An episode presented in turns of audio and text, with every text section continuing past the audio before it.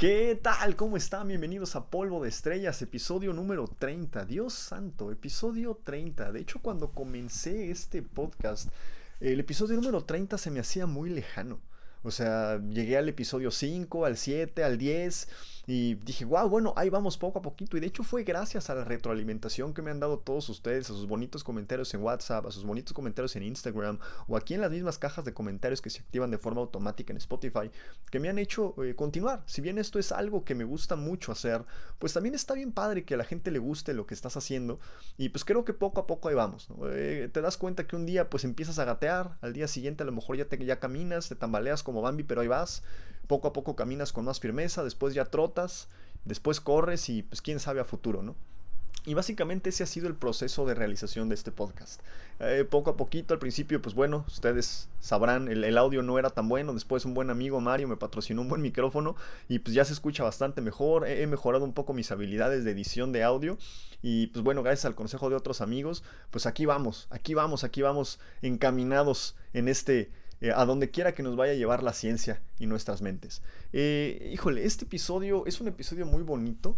Eh, desde mi punto de vista, porque el día de hoy que lo estoy grabando, 24 de agosto del 2023, y digo, menciono la fecha porque es probable que algunos de ustedes escuchen este episodio después. A lo mejor lo escuchan en septiembre, en octubre, en noviembre del año que viene. Pero no no lo sé. Independientemente de eso, el día de hoy es un día muy feliz porque además de que estamos llegando al episodio número 30, mañana es mi cumpleaños. Mañana cumplo 29 años. Entonces el día de hoy quiero aprovechar para hablar sobre la química del amor.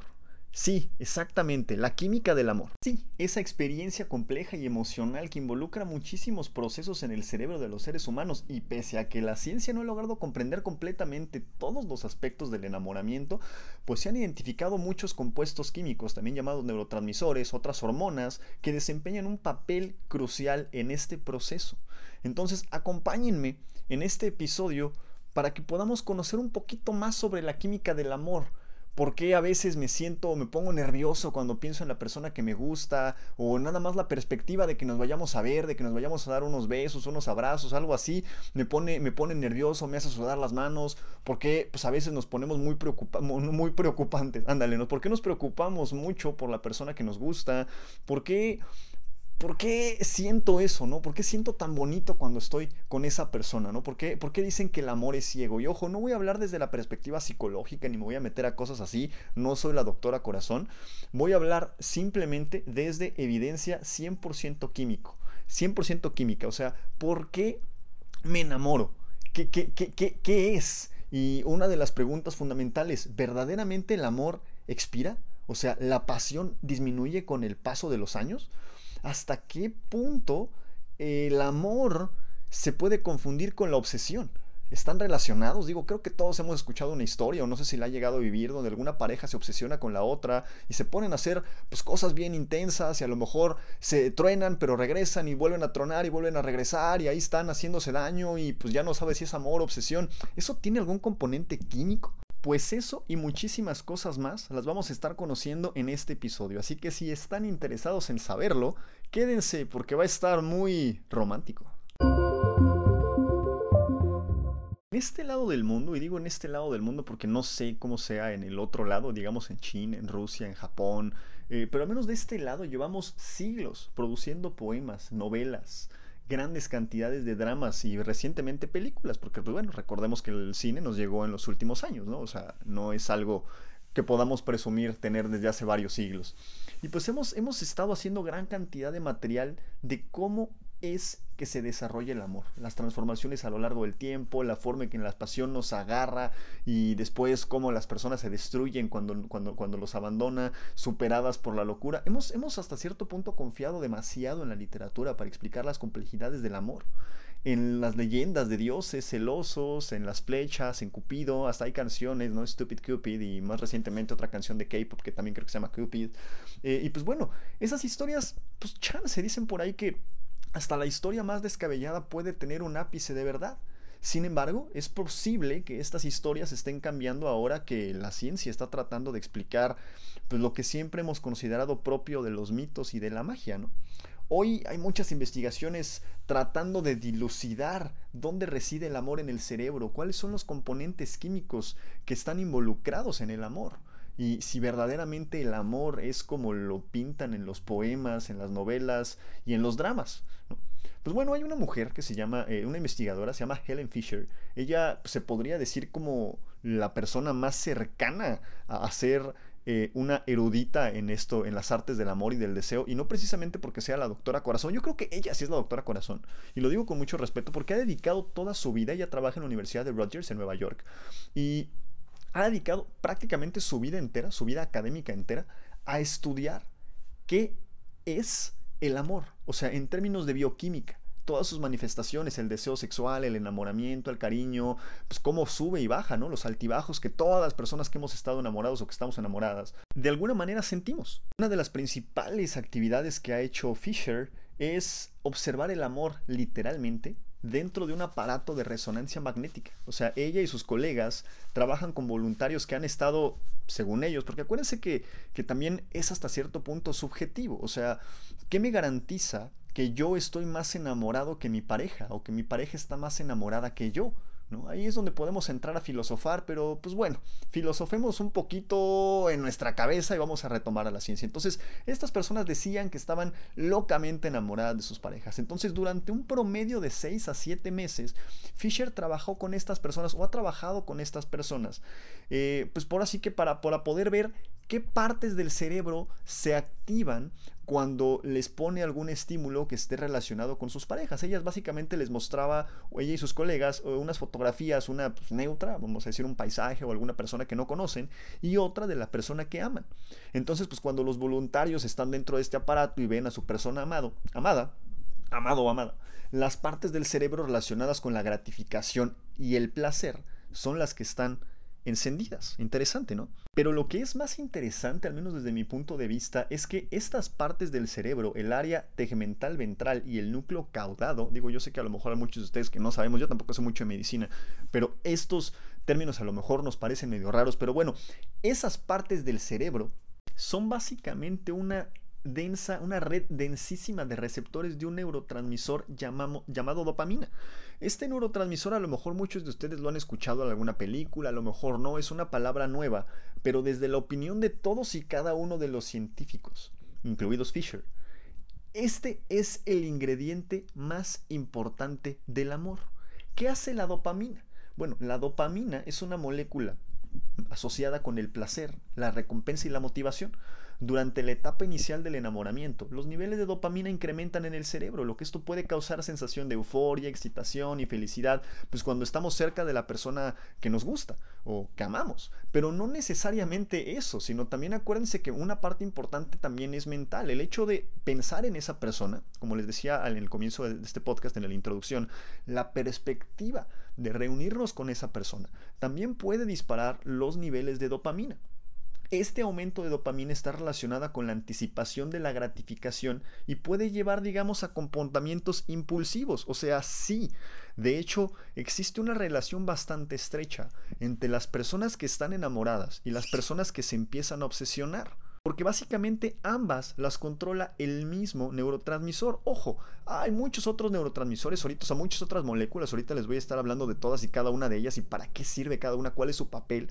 Pero esta es una de las más importantes, porque básicamente en las proporciones adecuadas la dopamina puede inducir energía, entusiasmo, concentración y motivación para obtener una recompensa. Ojo, chequen esto, o sea, básicamente es qué tienes que hacer para que a tu cerebro le des placer, recompensa. Básicamente eso es lo que está conduciendo el deseo del amor inducido por la dopamina. O sea, la dopamina, insisto, está ahí para ayudarte a obtener una recompensa. O sea, induce energía, entusiasmo, concentración y motivación para obtener una recompensa. Y típicamente esa, recompensa, pues a lo mejor es placer, a lo mejor, típicamente suele ser eso, y no me refiero a placer sexual, sino a lo mejor nada más al gusto de darle un beso a tu pareja, a tus hijos, porque no necesariamente puedes amar a tu pareja. A lo mejor amas a tus hijos, a tu mamá, a tu papá, a tus mascotas, a tus plantas, a, a cualquier cosa. O sea, no, no, no quiero que se interprete, digo, a lo mejor aquí lo estaba enfocando un poco hacia la pareja, pero puede ser a cualquier cosa. O sea, cualquier persona, animal, cosa que tú ames, pues básicamente te va a producir lo mismo. Entonces, esta recompensa o más bien la perspectiva de tener esta recompensa cuando estamos eh, enamorados, es básicamente los que nos puede hacer pasarnos una noche en vela platicando con esa persona, viendo qué va, qué detallito le vamos a hacer, eh, ya sabes, imaginando pues, qué van a hacer, cómo se van a casar, a dónde lo vas a llevar, a dónde la vas a llevar, cómo va a estar todo el asunto. O sea, básicamente el amor nos hace intrépidos, nos puede hacer brillantes, nos puede hacer dispuestos a correr grandes cantidades de riesgos que pues a lo mejor nos pueden poner en peligro, ¿no? Pero pues, básicamente a uno no le importa porque está bien enamoradote por la gran cantidad de dopamina que hay en el cerebro. Así que antes de continuar, y esto para hacerlo un poquito más didáctico, quiero que cierren los ojos. Bueno, si van manejando mientras escuchan mi podcast, pues no, ¿no? Si van haciendo alguna actividad que, no, no les permita cerrar los ojos, pues no. Háganlo cuando ya estén a salvo en algún lugar. Pero quiero que proyecten cuando tengan oportunidad o traten de recordar cuándo fue la primera vez que se enamoraron. ¿En qué momento? O sea, ¿qué edad tenían? Yo me acuerdo que tenía, no recuerdo mi edad, estaba en la primaria y me enamoré de mi maestra. O sea, de verdad yo la veía, y, tengo desde entonces que no la veo, pero yo la veía como la mujer más hermosa de este universo y, yo amaba mucho su clase. No recuerdo nada de lo que me haya enseñado porque yo me pasaba más viendo, viendo, viendo y escuchando, su, bueno, viéndola a ella y escuchando su voz. Yo tenía, estaba en la primaria, habré tenido como unos 10 años, 11 años, no sé, no, no recuerdo con precisión, era mi maestra de inglés, me acuerdo perfectamente bien. Y esa fue, hasta donde tengo memoria, la primera vez que he estado enamorado. Así que ahora estaría bien interesante que ustedes hagan el ejercicio y traten de recordar cuándo fue esa primera vez que ustedes podrían decir que estuvieron enamorados. ¿Y de quién? O sea, bueno, si me lo quieren compartir, estaría buenísimo que me lo pongan ahí en la caja de comentarios. No se preocupen. De hecho, en las cajas de comentarios solo las puedo yo. Este, tengo la oportunidad de hacerlas públicas, pero en este momento no las voy a hacer públicas. Así que si alguien me lo quiere compartir, así como en la cabina de radio, lo puede hacer. Porque, pues, creo que es un momento bastante bonito, ¿no? Pero bueno, vamos a continuar así con el episodio. Del amor al trastorno obsesivo compulsivo, pues básicamente no hay mucha diferencia. Y eso es porque. Eh, la, como les decía, el neurotransmisor relacionado con el amor y con el TOC, trastorno obsesivo compulsivo, es el mismo, la dopamina. De hecho, la persona que probablemente ha estudiado más la relación que existe o la similitud que puede existir entre el amor y el trastorno obsesivo compulsivo se llama Donatella Marazzi. Es una profesora de psiquiatría de la Universidad de Pisa y ha estudiado la bioquímica pues, del famoso mal de amores, de ese momento donde sabes que ya valió todo. Y entonces tú estás del lado de tus amigos y pues bueno, de, de, los amigos de la persona que ya se obsesionó y pues le dices, amigo, date cuenta, o amiga, date cuenta, y, no se da cuenta. Entonces, Marazzi justamente, eh, pues haciendo como esa introspección, no esa introspección, ese análisis, porque ella, pues, ella cuenta, de hecho estuve leyendo algunos de, sus artículos y unas partes ahí como más personales que cuenta, y ella dice que pues ella ya se había enamorado para ese momento dos veces, ya, ya había sentido el poder tremendo que tiene el amor, o si lo quieren ver desde términos científicos, el cóctel de neurotransmisores y de hormonas que tenemos en el cerebro que nos hace cambiar nuestro comportamiento, que se quedó pensando, bueno, o sea, es, facilísimo pasar del amor al trastorno obsesivo compulsivo. Entonces, pues, ¿cuáles son las similitudes? ¿Cuáles son las similitudes? Bueno, pues Marazzi, Donatella Marazzi, empezó a estudiar los niveles de serotonina en sangre de 24 individuos que se habían enamorado en los últimos seis meses y que se pasaban al menos cuatro horas al día pensando obsesivamente en la persona amada. O sea, para poder entrar a ese grupo de estudio, ella les hacía una encuesta y básicamente la, la pregunta que los discriminaba y podían entrar o no era si, si pasaban más de al menos, al menos cuatro horas pensando locamente en la persona que amaban. La serotonina Ahora es, ya no estamos hablando de dopamina, ahora estamos hablando de serotonina. Muchos científicos especulan que es básicamente la responsable de que del amor al trastorno obsesivo compulsivo exista algo menos que un paso. Pero para los que no sabemos química, ¿qué es la serotonina? O sea, ya les había explicado sobre la dopamina y suenan similares. Dopamina, serotonina, las dos terminan en ina, ¿no? Bueno, la serotonina es un neurotransmisor que regula el estado de ánimo, el apetito y el sueño durante el enamoramiento, porque estamos hablando ahorita específicamente del enamoramiento. Obviamente la serotonina tiene papeles súper importantes en muchos otros procesos, igual que la dopamina, pero acuérdense que estamos hablando del amor. Entonces durante el enamoramiento los niveles de serotonina pueden disminuir, lo que puede contribuir a los síntomas similares a la obsesión que a veces experimenta. Es decir, esta disminución de serotonina también se asocia con la ansiedad y con la y la preocupación por la persona que amamos. O sea, se podría decir que a mayor nivel de serotonina, mejor regulado va a estar el nivel, el estado de ánimo, el apetito y el sueño. Y a bajo nivel de serotonina peor va a estar regulado el estado de ánimo, el apetito y el sueño. Ojo, o sea, estoy haciéndolo, ojo, estoy desmenuzando esto de una manera súper, súper simple. O sea, yo sé que a lo mejor me estoy saltando muchísimas cosas. Porfa, los que sí le saben bien cañón, no me maten. Solo es como para que podamos entrar en contexto un poquito más fácilmente, ¿vale? Igual no estoy diciendo mentiras. O sea, es básicamente esto solo reducido a su, al término más simple. Pero bueno. Esto, esto creo que lo hemos sentido básicamente todos. O sea, creo que estamos enamorados y de repente la persona ya no te contesta el celular. Y ojo, insisto, no se trata nada más de tu pareja. A lo mejor pues de tus hijos, de tus hijas, de tus primos, de tus primas, de tus sobrinos, qué sé yo. O sea, pero a lo mejor ya no te contestan el celular, ya te clavaron el visto y ya, ya no sabes qué pasó. Ya, ya te estás imaginando, ay, ya, ya les pasó algo, ya chocó, ya se cayó, ya se mató. Y pues te empiezas a preocupar, ¿no? O a lo mejor discutieron algo antes de irse a dormir con tus hijos, con tu pareja, y ya estás toda la noche pensando, híjole, le habré dicho lo correcto, no le habré dicho lo correcto, y a lo mejor ya estás ahí valiendo pelos sin poder dormir. Pues bueno, básicamente el neurotransmisor responsable de que estés sufriendo de esa ansiedad, de esa preocupación por la persona amada, en toda su extensión, o sea, digo, ansiedad y preocupación no solo se reducen a dónde estás, ¿no? O sea, se reduce, digo, se, se puede expandir a muchísimas cosas. Básicamente la responsable es la serotonina. Así que ahora que ya sabemos un poquito sobre la función de la serotonina y su papel en el amor, vamos a continuar. Desde hace tiempo, los investigadores formularon una hipótesis de que las personas con trastorno obsesivo compulsivo, TOC, presentan un desequilibrio en los niveles de serotonina en su cuerpo. Básicamente eh, se sabe que hay fármacos como el Prozac que alivian de alguna manera este trastorno. O sea, son eh, fármacos que incrementan la cantidad disponible de este neurotransmisor en la sinapsis de las neuronas y pues de esa manera es como se puede disminuir un poco, o sea, se regulan mejor eh, ciertas cosas y es como se pueden disminuir los síntomas del trastorno obsesivo compulsivo y es de ahí de donde se especula que pues básicamente pues las personas que tienen TOC, como les decía anteriormente, pues es porque probablemente entre muchas otras cosas presenten un déficit de serotonina. Entonces justamente Marazzi, siguiendo esta pista, comparó los niveles de serotonina de los, enamorados con los de un grupo de personas que pues se sabe que tienen TOC y con los de otro grupo que no padecía ni el trastorno de obsesivo compulsivo ni tampoco estaban eh, enamorados. Entonces ella, Marazzi, se dio cuenta que los niveles de serotonina en sangre, tanto de los obsesivos como de los enamorados, recordemos que eran tres grupos, personas que no están ni enamoradas ni son obsesivas compulsivas, personas que tienen TOC y personas que están enamoradas. Ella se dio cuenta que los niveles de serotonina en sangre de las personas obsesivas y de las personas enamoradas eran 40% más bajas que las de los sujetos o de las personas normales, porque creo que sujetos suena demasiado despectivo, ¿no? Sujetos de pruebas.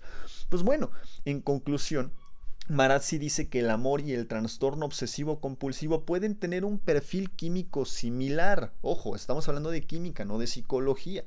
O sea, se podría decir que en términos químicos va a ser complicado distinguir el amor de la locura. Así que con lo poco o mucho que ya sabemos hasta el momento, ¿vale la pena enamorarse o no?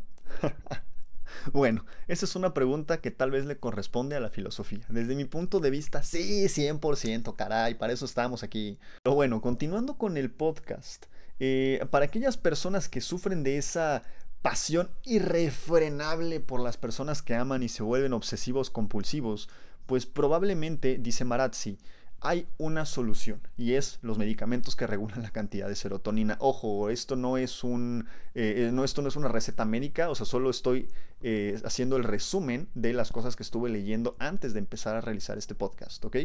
Ella dice que o ella cree que el consumo de este tipo de fármacos, pues dado que pueden eh, regular los niveles de serotonina en el cerebro, pues pueden de alguna manera regular la capacidad para enamorarse y también para conservar la pasión. Ojo, o sea, en términos químicos, ¿no? ¿Qué otros efectos pueda tener a la larga? Pues quién sabe. Pero, pues bueno, ya se podría decir que existe una medicina para curar el mal de amores. Insisto, es mi deber insistir, esto solo es un dato 100% real que lo estoy mencionando en el podcast, no para que a su, pareja o ustedes mismos empiecen a tomar fármacos para regular la cantidad de serotonina en sangre, bueno, en su cerebro, eh, y pues ya de esa manera ya se desenamoren. O sea, no quiero que se interprete así, solo son datos. Pero bueno, entonces ya estás completa y absolutamente enamorada o enamorado y entonces te surge una pregunta. ¿Será posible que la pasión entre nosotros vaya a terminar? O sea, ¿será posible que así como el día de hoy, siendo un jueves, yo te amo con todo mi corazón y mañana viernes te deje de amar?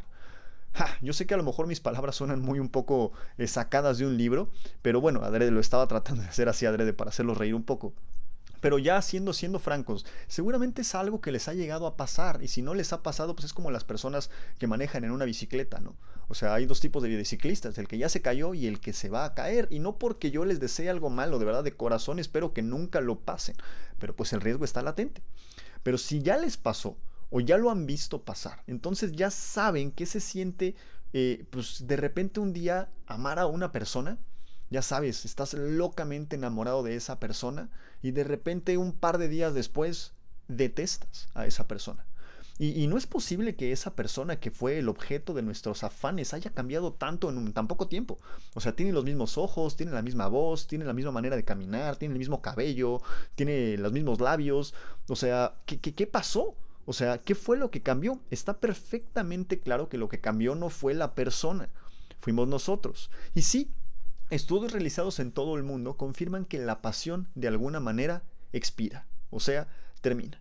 Y pues no es de extrañar, por lo tanto, que algunas culturas consideren absurdo basarse en algo tan pasajero para elegir al compañero de toda la vida o a la compañera de toda la vida, dependiendo de qué lado estés. Volviendo a Helen Fisher, la investigadora de Nueva York, ella sugiere que las rupturas amorosas suelen producirse al cabo de cuatro años de una relación. Y ella da un porqué bastante interesante. De hecho, es el porqué más eh, eh, completo y a la vez más extraño que he escuchado en mi vida.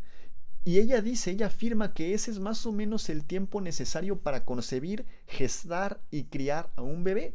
O sea, la pasión, ese sentimiento salvaje, ese sentimiento, ya saben, súper poderoso, pues podría resultar impráctico después de ese tiempo, Porque al final de cuentas, si nos basamos en cómo hemos sido durante los últimos millones de años, llevamos siendo civilizados muy poco tiempo. O podríamos decir que llevamos siendo civilizados los últimos dos mil años y a medias, ¿eh? a medias, porque está por ahí la época, la, baja y la alta edad media y pues, se pueden cuestionar muchas cosas. Pero bueno, somos, civil, hemos sido civilizados los últimos dos mil años y hemos sido incivilizados durante millones de años. Eso quiere decir que nuestro cerebro predomina todavía o predomina mucho más por puro desarrollo, por puro tiempo de desarrollo y depuración, esos instintos primarios que nos gobernaron cuando todavía ni siquiera teníamos un lenguaje como tan complicado como lo tenemos ahorita.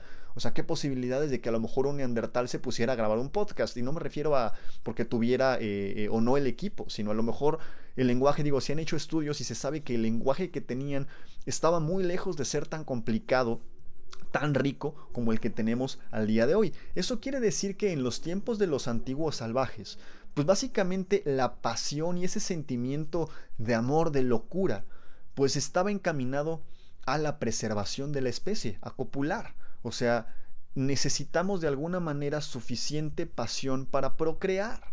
O sea, seguramente les ha pasado, así como hay personas que te gustan y con las que dirías, pues órale, va, si me aviento unos besos, seguramente hay personas que no.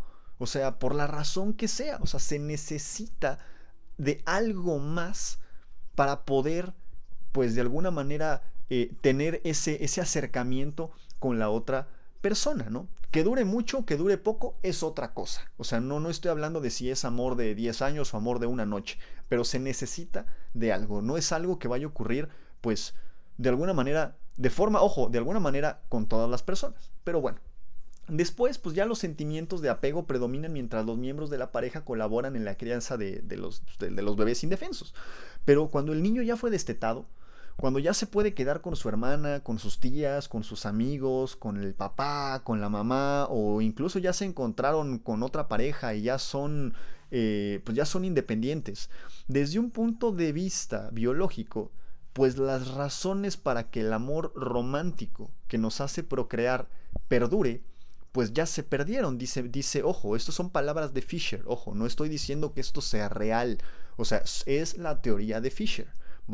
Y ella dice que pues de alguna manera el cerebro respondió a las oleadas de dopamina, de serotonina, de oxitocina y de todos esos neurotransmisores y hormonas que están por ahí involucrados, que pues de alguna manera cumplieron con su función para hacer que pues nos reprodujéramos, que buscáramos pareja, que tuviéramos hijos. Y una vez que ya se cumplió el fin, pues bueno, sayonara y ahí nos vemos. Y esto es justamente, esto, esta, esta hipótesis la saca a colación porque ella se fijó en muchos otros animales, que pues básicamente es lo que hacen. O sea, si bien hay muchos que pues copulan y se van cada quien por su lado y a lo mejor uno o el otro es el que hace es el que se hace cargo de, eh, de, los, de las crías, hay otros que no, que se mantienen juntos hasta que las crías pues ya más o menos pueden valerse por sí mismas y ahora sí, bueno, pues hay unos vidrios, muy padre y todo, pero pues yo me tengo que seguir a hacer mi vida.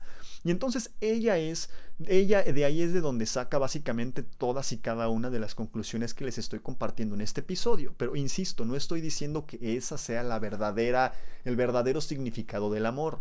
Nótese que la gran mayoría de estos seres vivos, si bien tienen eh, comportamientos bastante complejos, pues el cerebro de cualquier otro animal, comparado con el de nosotros, no está tan desarrollado. Eso quiere decir que su capacidad para, para procesar emociones, para procesar sentimientos, es completa y absolutamente diferente. Así que sí, a lo mejor visto desde un punto de vista muy primitivo, la teoría de Fisher es de, de, de, eh, de, Helen Fisher es perfectamente válida. O sea, a lo mejor en los tiempos de los antiguos salvajes, hace 50, 60 mil años, 100 mil años, pues probablemente eso sí era lo que ocurría hace 200 mil años. Sin embargo, conforme empezó a evolucionar, o hace millones de años, conforme empezó a evolucionar el cerebro de los seres humanos y conforme empezó a modificarse nuestra capacidad para interpretar los estímulos que ocurren en nuestro alrededor, cómo interactuamos con las demás personas, cómo desarrollamos inteligencia emocional. Pues entonces yo creo que esta explicación pues poco a poco empezó a quedarse un poco incompleta. Por eso les decía que, o sea, es una explicación muy atinada, pero pues creo que, ah, o sea, hace falta meterle un poco de galleta. Y eso es, eso es, ojo, eso ya es un comentario perfectamente personal, porque pues estamos reduciendo la complejidad del cerebro humano a algo básico como los instintos primarios, que si bien sí estamos gobernados por las ganas de comer, por ejemplo, que es un instinto primario, comer, porque si no te mueres, pues eso no quiere decir que tú conscientemente no puedas, eh, más bien puedas controlarte para no ser esclavo de tu voluntad y decir, bueno, no voy a comer porque estoy a dieta, ¿sabes? O sea, ahí es donde entra ya una parte eh, eh, diferente de los seres humanos. Pero bueno, vamos a continuar. Regresando al punto de que el amor tiene fecha de expiración, pues básicamente Helen, lo, menciona Helen Fisher, lo, lo, compara con las personas que consumen cocaína. O sea, las personas que se drogan, de alguna manera empiezan a desarrollar tolerancia. O sea, el cerebro se empieza a adaptar al suministro de cierta cantidad de droga y paulatinamente van a empezar a requerir de más droga para poder experimentar los mismos efectos. Algo muy similar empieza a pasar, por ejemplo, con la cafeína. O sea, si bien la cafeína pues está muy lejos de ser una droga como lo es la cocaína, no deja de, ser una molécula que pues enlaza a ciertos, eh, a, ciertos lugares justamente para despejarnos y hacernos creer que no tenemos sueño. O sea, básicamente existe una molécula que se le llama adenosina que es básicamente la que está relacionada con nuestra necesidad de dormir. Mientras incrementan los niveles de adenosina, empezamos a sentir más desesperadamente esas ganas de acostarnos y echarnos una buena siesta, como decimos en México, un coyotito. Pero pues justamente la adenosina se enlaza a los mismos receptores, o sea, se pega a los mismos receptores que se pega la cafeína. Entonces, si yo empiezo a, consumir grandes cantidades de cafeína, pues dice la cafeína, quítate que ahí te voy, y desplazan a la adenosina. Y entonces, pues te hace como ya no, ya no tienes tanta adenosina enlazada en esos receptores, pegada en esos receptores, pues entonces se te quita el sueño. Ojo, no quiere decir que ya no estés cansado, ¿ok? O sea, sigues estando cansado, solo tienes la sensación de no estar cansado, porque básicamente, como les decía, mientras más adenosina esté pegada en los receptores, más ansiedad por el sueño tengo. Si yo desplazo esa adenosina con cafeína, pues mágicamente recuperé las ganas de estar despierto. Entonces, conforme empieza a una persona a consumir grandes cantidades de cafeína, pues el cerebro empieza a producir también más cantidad de adenosina y entonces es una competencia entre una y otra, pues por ver quién se pega a los receptores. Y entonces esa es la razón por la cual una persona que lleva muchos años tomando café, con el paso del tiempo necesita cada vez más cafeína para obtener los mismos efectos. A lo mejor cuando recién empezaba se tomaba una tacita y con eso tenía pila para todo el día. Pero pues a lo mejor ya tienes 40 años tomando café y pues ya una tacita de café ya no te hace lo mismo, ¿no? Entonces, pues básicamente es lo mismo que empieza a pasar con las drogas, o sea, empiezas a volverte eh, resistente a cierta cantidad de este, de, pues, este, de, esta molécula. O sea, básicamente Helen especula que las neuronas probablemente se desensibilicen y necesiten cada vez más sustancia para producir la misma subida, regresando al término del amor. Entonces, esto quiere decir que es muy probable, bueno, no que es muy probable, sino con esto se explica por qué con el paso del tiempo, pues el romance se empieza a diluir. Y entonces esa sensación loca y apasionada que sentíamos al comienzo cuando recién éramos novios y nos agarrábamos de la manita y nos emocionábamos, pues empieza a disminuir. Y es perfectamente eh, normal, o sea, al final de cuentas estás desarrollando tolerancia. Ojo, esto no necesariamente es malo. O sea, esto quiere decir que la parte química ya pasó. Y pues después de ese tiempo, ojo, muchos van a preguntar, oye Gabriel, ¿y cuánto es ese tiempo? Los científicos no consiguen ponerse de acuerdo, porque cada cerebro es distinto. Entonces va a haber cerebros que desarrollen tolerancia más rápido que otros. ¿Por qué? Pues quién sabe. O sea, muchos factores biológicos va a haber otros que no. Entonces no les puedo dar una respuesta, de hecho no la encontré. Por ahí dicen que dura 2, que dura 3, que dura 4, que dura 5, que dura 10. Ah, cada, cada persona va a decir diferente, va a decir distinto, algo, les va a decir algo diferente, pero pues básicamente con esto se está demostrando que pues se podría decir que sí, o sea, se empieza de alguna manera a, diluir. Pero insisto, esto no es necesariamente malo. Esto quiere decir que una vez que pasa ese enamoramiento químico, llamémoslo, pues entonces ya puede venir un, enamoramiento más complejo. A lo mejor ya no sientes esas mariposas que sentías cuando tenías 15 años y te agarrabas de tu novia en la prepa, ¿no? Y va y te emocionabas y te sentías el rey del mundo o la reina del mundo, no lo sé, digo, yo lo estoy hablando como hombre, pero a lo mejor, pues si me estás escuchando y eres mujer, pues bueno, solo cambia cambian los adjetivos. Pero bueno, entonces, eh, tal vez pues ya no es así ese amor. Ya es un proceso más consciente y ahí es justamente donde entra la parte que les decía que la explicación eh, eh, que daba la, investigadora hace ratito, bueno, que, les, que le quedaba la investigadora que les expliqué hace ratito, está incompleta. O sea, justamente es donde tenemos pues la, la capacidad para dominarnos, la capacidad para decidir por encima de lo que estamos sintiendo y entonces conscientemente quedarte con la persona que quieres. O sea, insisto, ya a lo mejor ya no sientes esas mariposas con la misma intensidad con las que las sentías, pero pues eso no quiere decir que no te sientas atraído a pues, su manera de ser, si es exitosa o exitoso, si su manera de tratarte, su manera de hacerte sentir bien o mal, no lo sé. O sea, porque también no necesariamente te vas a enamorar de la persona que te haga sentir bien, ¿no? De hecho, por eso existen las relaciones tóxicas, ¿vale?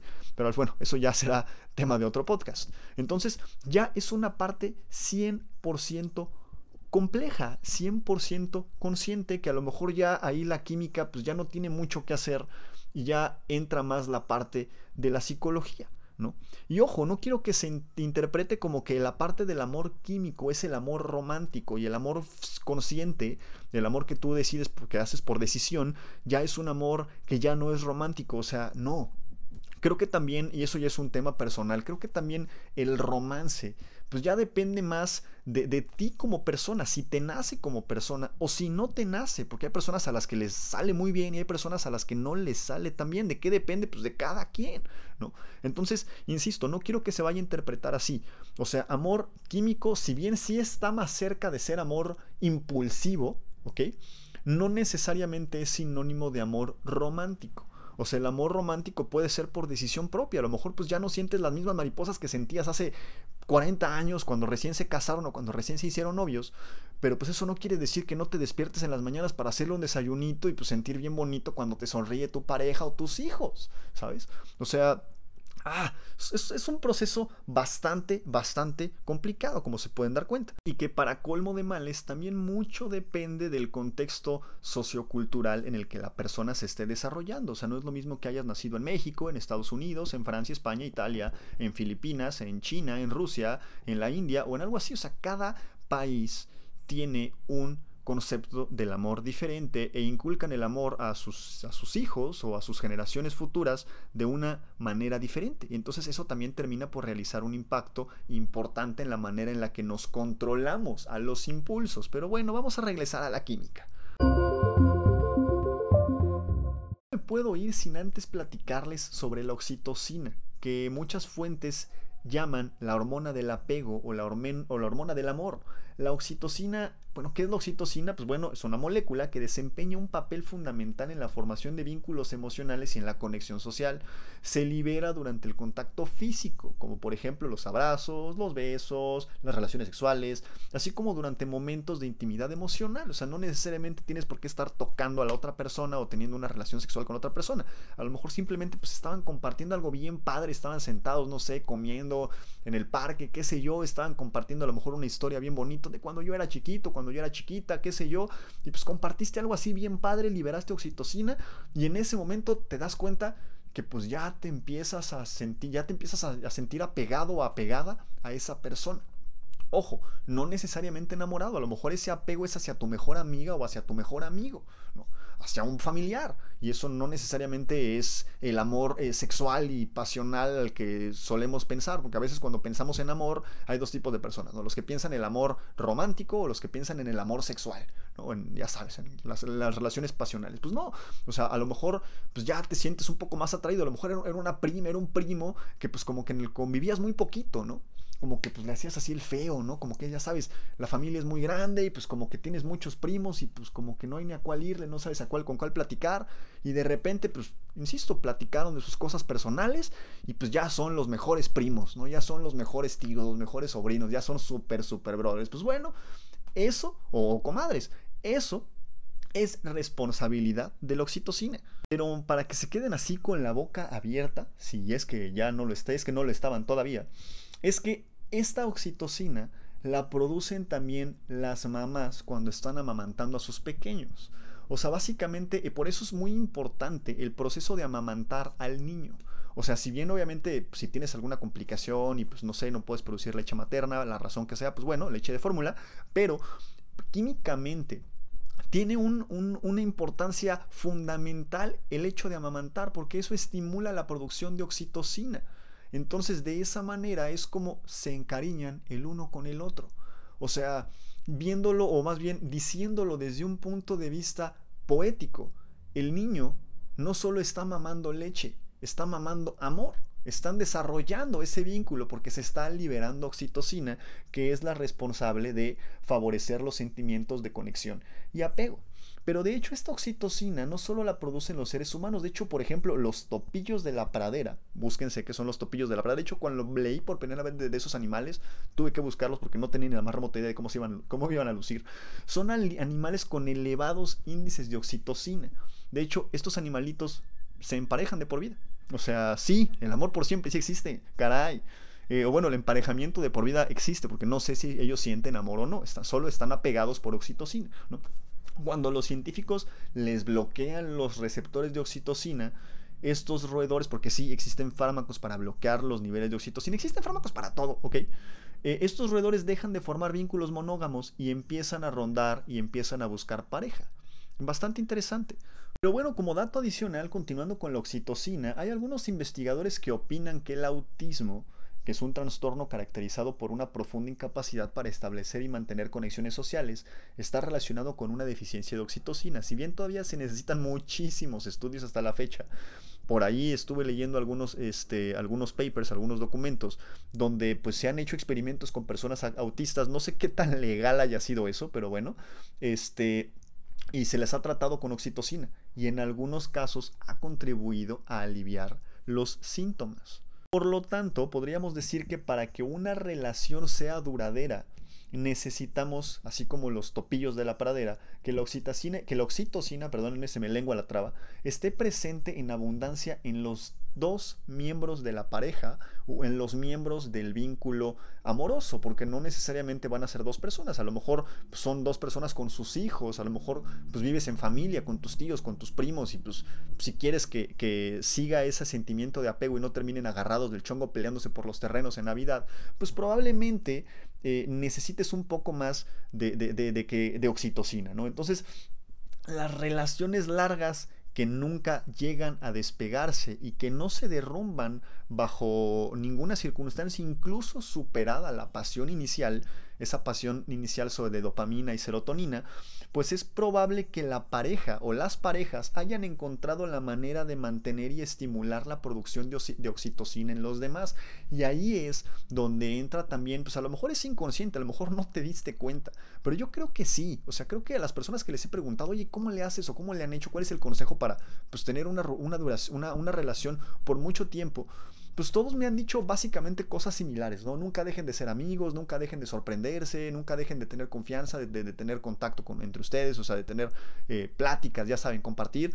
O sea, básicamente es, lo, es, es, está relacionado con esto, ¿no? O sea, es encontrar la manera para mantener y estimular la producción de oxitocina. Y en, y en tanto la oxitocina se mantenga presente, pues más difícil va a ser que formen desapego entre las dos personas. O sea, básicamente existe el apego químico, pero eso no quiere decir que si no hay oxitocina no pueda haber apego. La oxitocina lo está facilitando, de hecho lo está promoviendo. Pero si no hay oxitocina, pues también se va a poder dar, pero probablemente con muchas complicaciones, pues porque obviamente pues no hay ese, esa, esa, no hay química, se podría decir, ¿no? Pero como les he estado diciendo, pues no es solo cuestión de la, eh, de la dopamina, no es solo cuestión de la oxitocina, o sea, también está la serotonina, está la vasopresina, está la norepinefrina. A ver, a ver, a ver, Gabriel, ¿y esas qué son? Pues bueno, la, la vasopresina, por ejemplo, al igual que la oxitocina, está relacionada también con la formación de vínculos emocionales y también el apego. Por ejemplo, en los hombres se sugiere que la vasopresina puede desempeñar un papel en la monogamía y en el establecimiento de relaciones duraderas. Y en el caso de la norepinefrina o noradrenalina, pues es otra sustancia química que de alguna manera se sabe que contribuye al enamoramiento. O sea, insisto, estoy explicando muy a grosso modo. Se cree que esta hormona está involucrada en la respuesta de lucha o huida y en la atención concentrada. ¿no? Entonces, en las primeras etapas del enamoramiento, los niveles de norepinefrina incrementan lo que puede llevar a una mayor concentración en la persona amada y pues también un incremento en el ritmo cardíaco. Pero entonces, pues es una mezcla de todo, ¿no? O sea, se podría decir que pues el amor necesitamos un buen balance entre todas estas cosas. O sea, incrementa demasiado una, disminuye demasiado la otra y pues pasamos del amor al odio o ya nos obsesionamos y pues eso tampoco está saludable. Entonces, se sabe, por ejemplo, que la novedad potencia la dopamina, que es lo otra, o sea, ya les había platicado un poco de la dopamina, es el neurotransmisor que estimula las sensaciones de atracción. O sea, hacer cosas nuevas juntos, eh, pues eso de alguna manera incrementa la dopamina en el cerebro, ¿no? Entonces, pues ahora sí que si siempre están haciendo lo mismo y todos los días es lo mismo, pues entonces se va a empezar a, a perder esa producción de de dopamina y pues poco a poquito vamos a empezar a desarrollar tolerancia a esos niveles de dopamina. Ojo, no quiere decir que no se esté liberando dopamina, o sea, simplemente estamos desarrollando niveles, estamos desarrollando tolerancia a esos niveles de dopamina y por ende, pues vamos a empezar a necesitar más y más y pues por eso es una de las causas principales por las cuales las parejas se separan. Insisto, no soy la, la doctora corazón, simplemente son conclusiones que saco con base en la química. O simplemente pues ya es demasiado monótona la relación, cuántas veces no hemos escuchado eso, es que ya, ya es lo mismo, ya me harté, etcétera, quiero buscar algo nuevo, algo diferente, pues es justamente por eso, o sea, ya desarrollé demasiada tolerancia a, las, a los niveles de eh, neurotransmisores y de hormonas que me estás haciendo sentir, que me estás produciendo. Y pues ya es momento de buscar algo que me haga sentir un poco más, ¿no? Entonces, pues básicamente si quieres que tu relación químicamente, en términos de química, ojo, no soy la doctora corazón, dure un poco más, pues traten de hacer cosas nuevas, estimulen la aparición de dopamina, encuentren la manera de, producir un poco más de oxitocina, encuentren la manera de, pues, de, hacer cosas diferentes, o sea, motívense, eh, sean felices, ya saben. Así que después de todo lo que hemos aprendido el día de hoy, podemos decir que el amor no está en el aire, está en la química y la decisión, hasta cierto punto, está en nosotros. Espero que les haya gustado este episodio, les mando un abrazo gigantesco, muchísimas gracias por su confianza y nos escuchamos pronto.